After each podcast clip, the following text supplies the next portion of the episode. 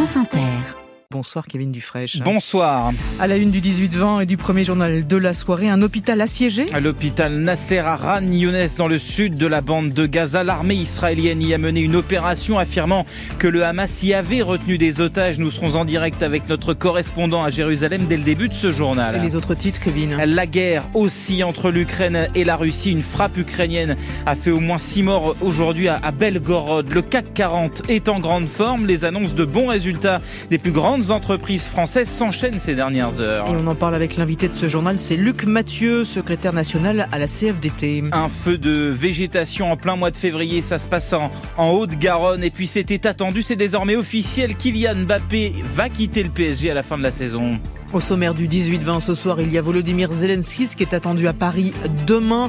Pour quelle promesse d'Emmanuel Macron? On se demandera aussi si l'Europe peut euh, euh, éventuellement pallier une absence américaine dans l'aide à l'Ukraine. Ce soir, vous verrez que le bruit d'un gland qui tombe sur le capot d'une voiture de police a bien failli se terminer avec un mort. Comment une région se réinvente après les inondations meurtrières, c'était en Belgique. Ce sera le reportage d'un jour dans le monde. Franck Madvon nous emmène en RDC et Stéphane Jourdain vous prouvera que ChatGPT est un gros feignant. À 19h20, c'est le téléphone sonne et cette grève des contrôleurs à l'heure qui perturbe vos vacances. À partir de demain, on en discute ensemble au 01 45 24 7000. Vous êtes dans le 18-20 de France Inter.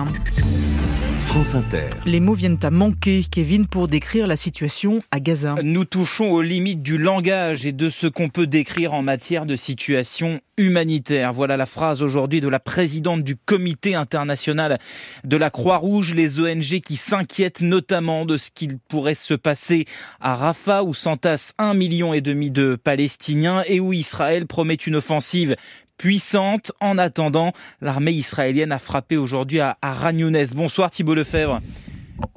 Euh, bonsoir Kevin, bonsoir à tous. Correspondant de France Inter à, Jérusalem, c'est l'hôpital Nasser qui a été pris pour cible Thibault, l'un des derniers établissements à accueillir des patients à Gaza.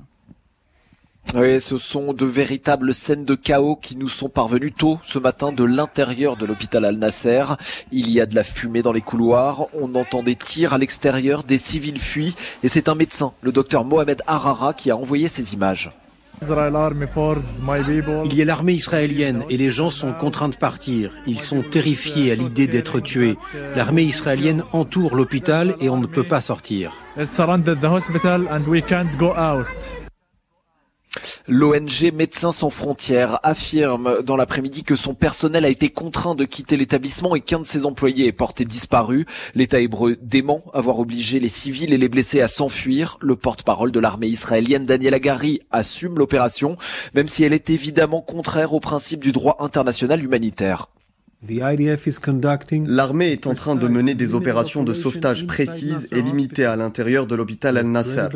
Nous nous basons sur des renseignements crédibles de plusieurs sources et notamment des récits d'anciens otages qui nous indiquent que le Hamas retient des otages à l'intérieur de l'hôpital Al-Nasser de Khan Younes.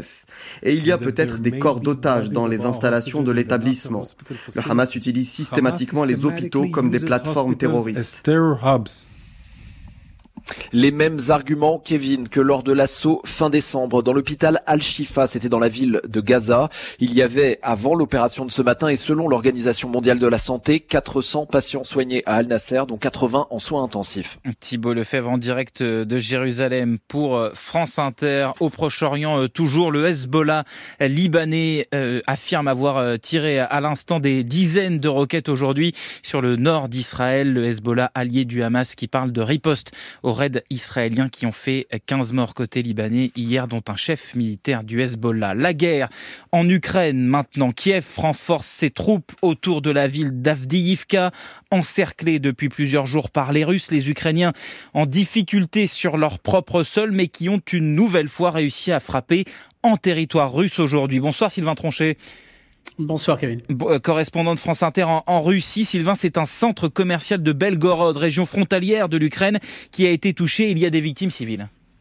Oui, effectivement, aux dernières nouvelles, il y a six morts, dont une enfant de un an, 18 blessés, dont six sont dans un état critique, annonce le gouverneur de la région de Belgorod, où donc euh, un supermarché a été touché, ainsi que des immeubles alentours. Aussitôt, la Russie a accusé l'armée ukrainienne d'avoir tiré une salve de roquettes sur la ville. La défense antiaérienne russe s'est mise en action. Difficile donc de savoir ce qui s'est exactement passé. Kiev ne confirme rien et revendique très rarement les attaques sur le territoire russe. Et il est déjà arrivé que des missiles russes retombent sur cette ville située à quelques kilomètres de la frontière.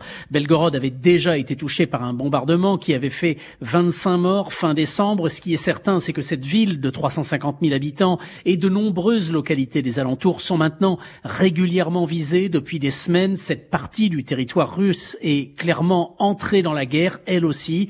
Les habitants vivent dans la peur et l'attaque de cet après-midi risque d'accentuer encore ce sentiment. Sylvain Tronchet en direct de Moscou pour France Inter, le président ukrainien l'Ukrainien Volodymyr Zelensky sera à Berlin, puis à Paris. Demain, il doit signer un accord bilatéral de sécurité avec la France. Donald Trump sera bien jugé au, pénal à partir du 25 mars à New York en pleine campagne présidentielle. Donc, c'est l'affaire Stormy Daniels du nom de cette actrice X que l'ex-président américain aurait payé pour éviter qu'elle ne dévoile une relation avec lui. Donald Trump cherchait à faire annuler les poursuites dans cette affaire qu'il considère comme étant, je cite, de l'ingérence électorale. 60 tracteurs au pied du château de Chambord aujourd'hui. Action de la coordination rurale du Loir-et-Cher. Les accès au, château ont été bloqués. Les agriculteurs mobilisés demandent des actions concrètes au gouvernement. 15 jours après les annonces en leur faveur et la levée des barrages, les choses avancent, a répondu Gabriel Attal euh, en visite dans un élevage bovin de, de Jeanvilliers dans la Marne aujourd'hui, en particulier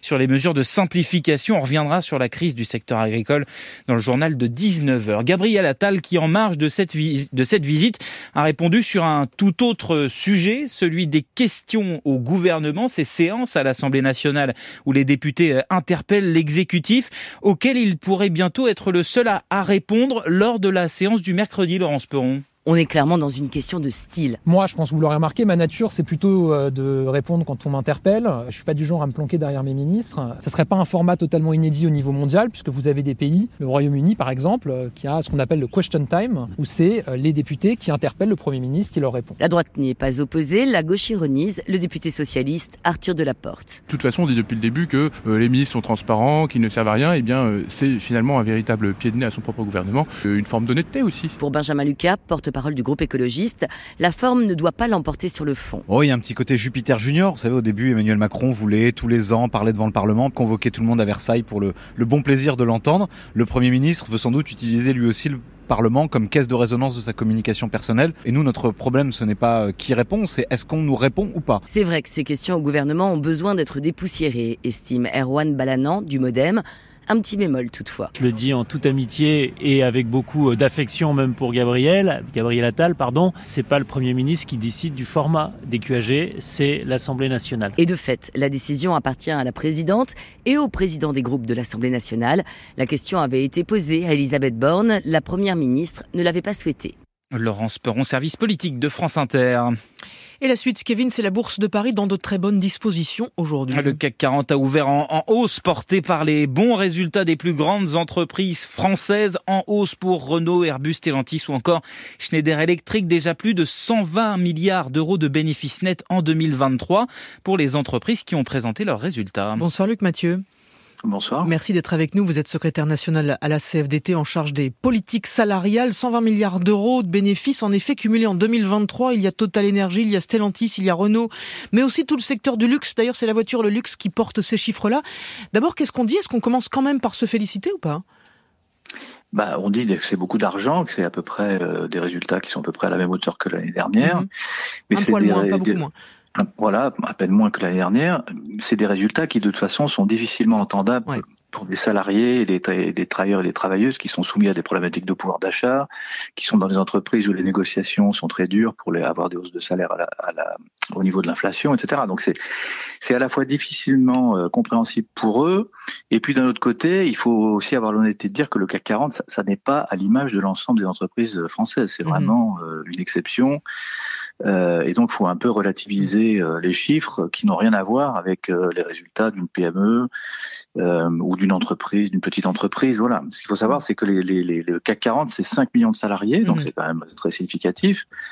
mais c'est donc qu'un quart des salariés mmh. du pays. Quoi. Ce qui est difficile à comprendre, vous parlez de cet écart entre deux mondes, effectivement, et ce qui a un peu alimenté quelques polémiques ces derniers mois, c'est que ce qu'on ne voit pas quand il y a d'énormes bénéfices dans le CAC 40, c'est après une répartition, par exemple sur le prix de l'essence, par exemple sur le prix des produits, par exemple sur l'accessibilité en fait des produits, pas plus d'ailleurs que vers les salaires de ces 5 millions de salariés, ou en tout cas peut-être pas autant que ce qu'ils le souhaiteraient.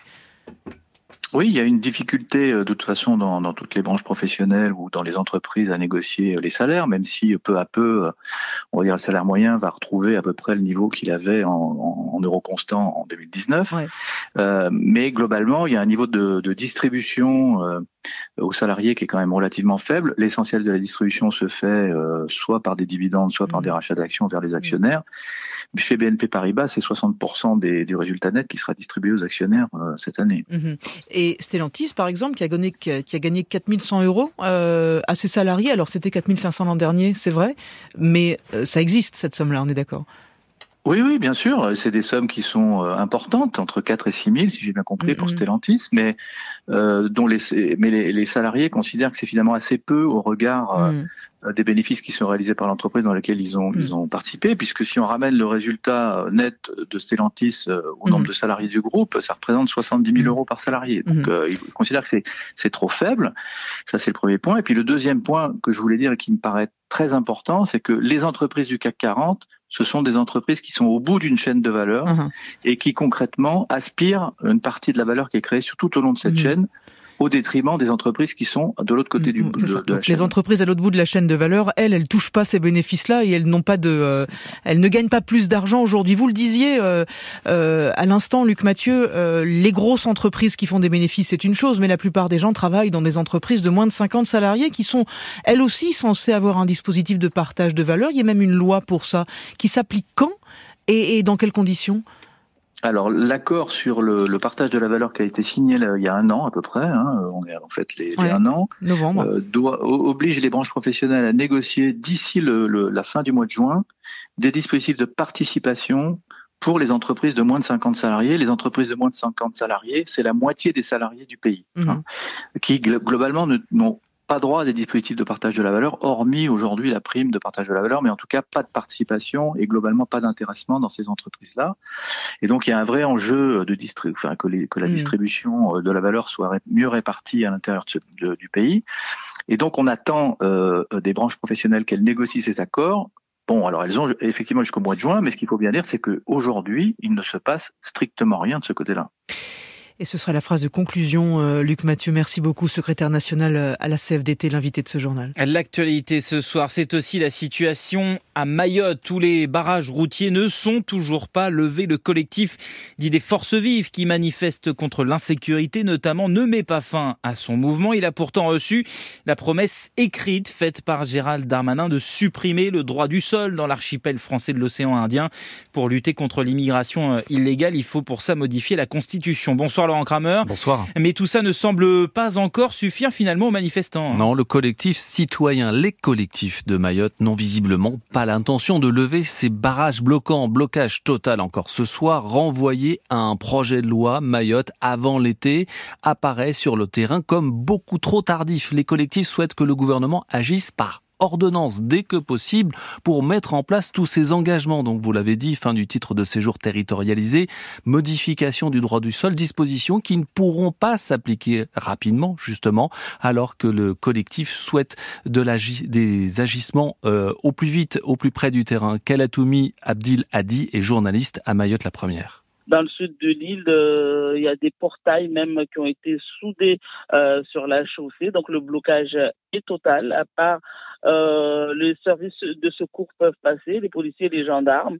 mais euh, ni le gaz, ni les convoyeurs de fonds, ni euh, euh les stations euh, de carburant, ni les magasins ne seront ravitaillés vers le sud et vers le nord. Pareil, même aujourd'hui, vers Longoni. Longoni, c'est là où il y a le port, donc on va dire le poumon économique de l'île été également bloqué de, de ce côté-là. Sur le terrain, le risque est désormais de voir ces barrages se radicaliser, et cela malgré les annonces du gouvernement. Les explications de Laurent Kramer. Il a fait près de 25 degrés cet après-midi dans le sud-ouest. Et globalement, c'est toute la France qui a connu une journée exceptionnellement douce pour un 15 février.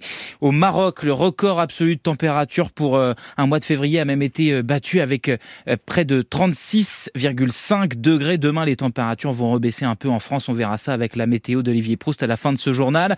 La douceur et le vent qui ont favorisé un feu de végétation à Bourdouay. C'est dans les, Pyrénées, en Haute-Garonne, près d'une station de ski. 40 hectares ont déjà brûlé. Brigitte est bénévole dans cette station de ski à, 1400 mètres d'altitude.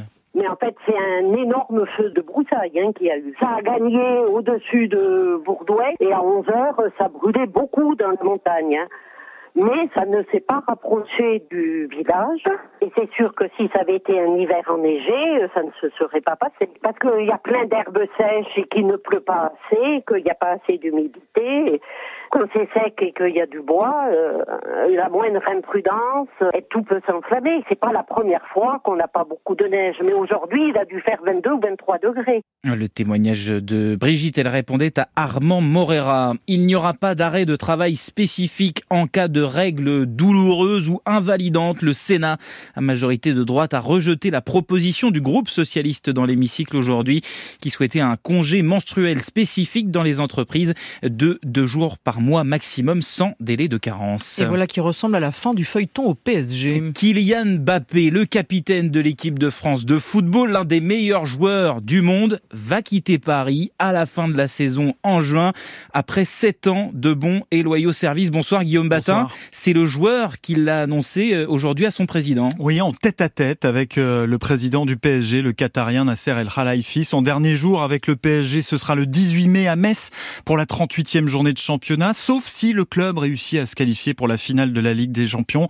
Là, ce sera une dernière collaboration le 1er juin. Arrivé en 2017 en provenance de Monaco, il partira libre en 2024.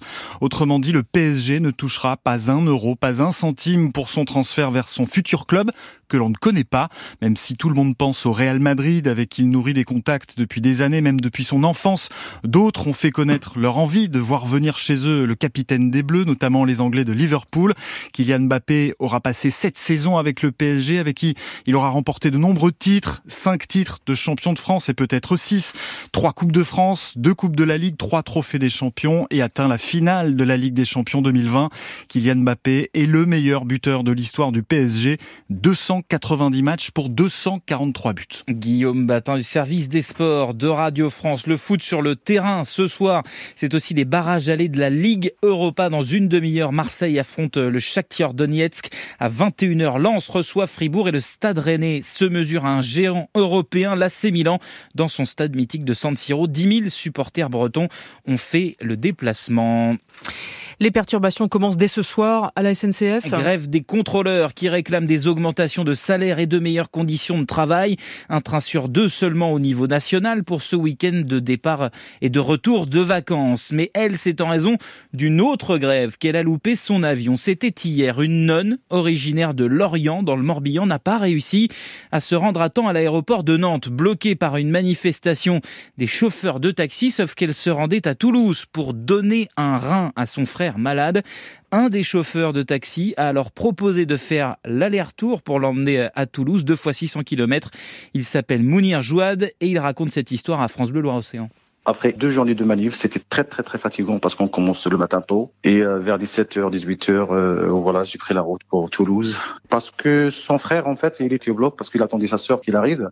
Du coup, il faut qu'il soit euh, le matin vers 6h30 je pense à l'hôpital pour démarrer les premières opérations pour donner son rein à son frère. Il est hyper contente, il était ravi. Mais il m'a dit c'est un miracle pour moi, c'est il me l'a dit à la fin, c'est vrai. Et euh, donc elle était très très très, très touchée. Hein. Le fait qu'il va donner son rein, c'est touchant quand même, c'est pas n'importe quoi. C'est quelque chose qui est urgent, qui est crucial, c'est vital. Donc euh, il faut pas trop réfléchir. On a rendu service à une personne, c'est une urgence, et ça c'est notre mission en tant que taxi.